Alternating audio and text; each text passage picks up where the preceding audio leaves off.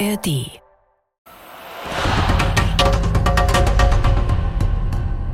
Die Wüste singt weiter, größer, wilder und lauter.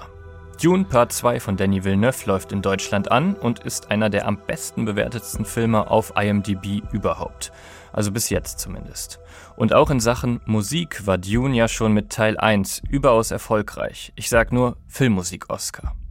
Als kleines Goodie haben wir unsere Folge zum Film für euch nochmal rausgekramt und ja, lasst euch nicht von unserem Paul beeindrucken, es geht um Paul Atreides. Am Ende haben wir die Folge mit einer Besonderheit aus dem ganz frischen Teil erweitert. Viel Spaß bei diesem aktualisierten Scoresnacks-Klassiker Dune, Die Wüste singt. Scoresnacks. Die Musik deiner Lieblingsfilme. Arrakis, oder auch Dune genannt, ist ein wilder Wüstenplanet. Er ist unwirtlich, seine Natur ist gegen das Leben gerichtet. Aber Dune ist dennoch wertvoll. In der Wüste kann man nämlich Spice fördern, eine Droge für die ganze Galaxis.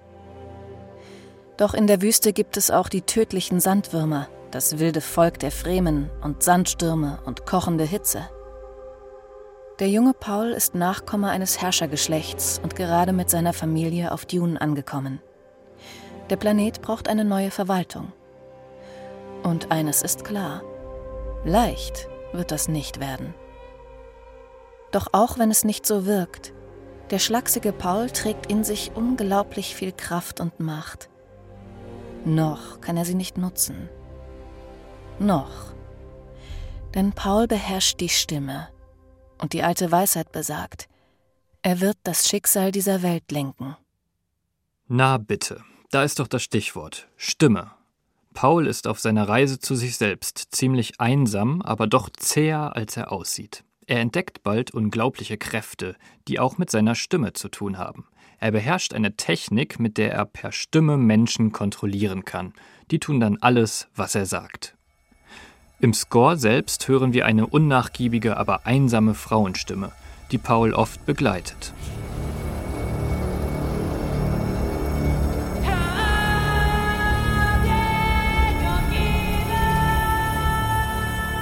Das kann ja kaum ein Zufall sein. Also, hier steht der Gesang für Paul, einen Menschen, der auf dem fremden Wüstenplaneten noch seine Stimme finden muss. Nur mit ihr kann er sich gegen die Konkurrenz durchsetzen. Das ist nicht leicht für Paul und genau das spiegelt sich auch in der Musik wieder. Ein Wirrwarr aus Stimmen, Tönen, Geräuschen verschleiert Pauls Stimme und lässt sie immer wieder verstummen.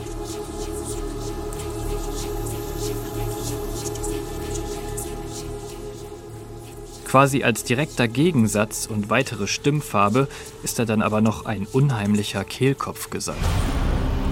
Der beschreibt bitterböse Elitetruppen, die Paul und seine Familie brutal vernichten wollen.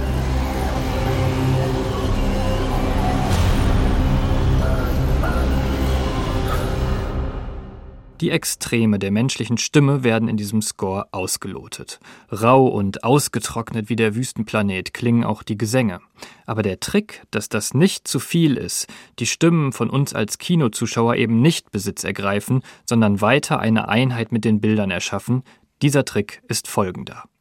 Zimmer führt seine Stimmen nicht gesanglich, er arbeitet mit ihnen so, als wären sie Instrumente.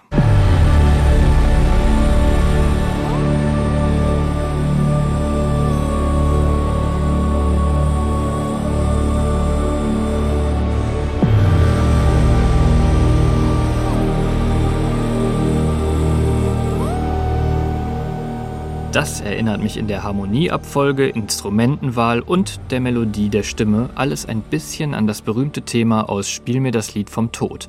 Nur ist hier die Mundharmonika eine Stimme. Es wird ein bestimmter Klang erzeugt. Kurz gesagt, Dune ist sicher einer der experimentierfreudigsten Musiken von Zimmer. Es gibt nicht unbedingt das eine eingängige Hauptthema. Zimmer setzt ganz bewusst die Emotionalität und Kraft der Stimmen ein. Die Gefahr der Dialogüberlagerung und Überforderung beseitigt er, indem er die Stimmen wie Instrumente führt oder für uns unbekannte Gesangstechniken anwendet. In Zeiten, in denen wir über Kolonialismusaufarbeitung und kulturelle Aneignung diskutieren, wird es auch immer wichtig sein, kritisch auf Filmmusik zu blicken. Auch im Sinne der Wirkkraft von Filmmusik. Dass Dune nämlich fremd und orientalisch wirkt, ist natürlich nur in unserer westlichen Welt so. Zeigt man den Film in Zentralasien zum Beispiel, wo Obertongesang Tradition hat, dann gibt es bei der Musik ganz andere Assoziationen. Zusammenfassend kann man also sagen, dass Zimmer hier ziemlich bewusst mit Klischees spielt und die zu seinem Zwecke einsetzt. Ein Klassiker in Hollywood. Und nun aber zur versprochenen Neuerung in Teil 2.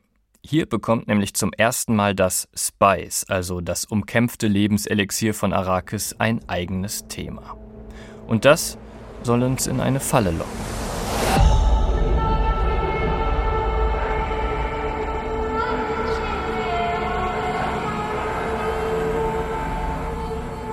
Was soll ich sagen? Das sticht heraus und zieht uns mit unschuldiger und verführerischer Kinderstimme ins Verderben.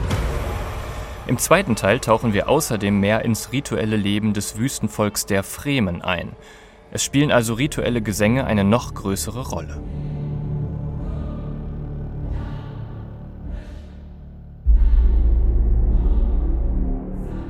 Paul Atreides stellt sich den Herausforderungen der lebensfeindlichen Umgebung, den Sandwürmern und erkämpft sich seinen Platz beim Volk der Fremen.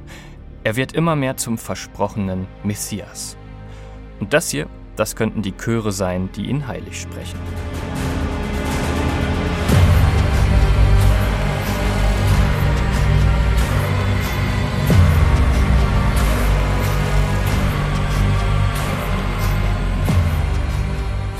So wie Paul zu Beginn der Reise seine Stimme finden musste und wie die Stimmen und Gesänge sonst auch die Welt von Dune weiterhin beherrschen.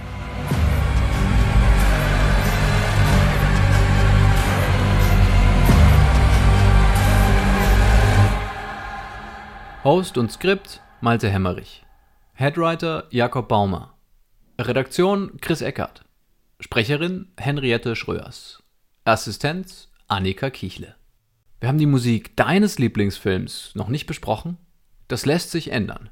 Schreib uns einfach eine Mail an podcasts.swr2.de oder einen Kommentar in deiner Podcast-App.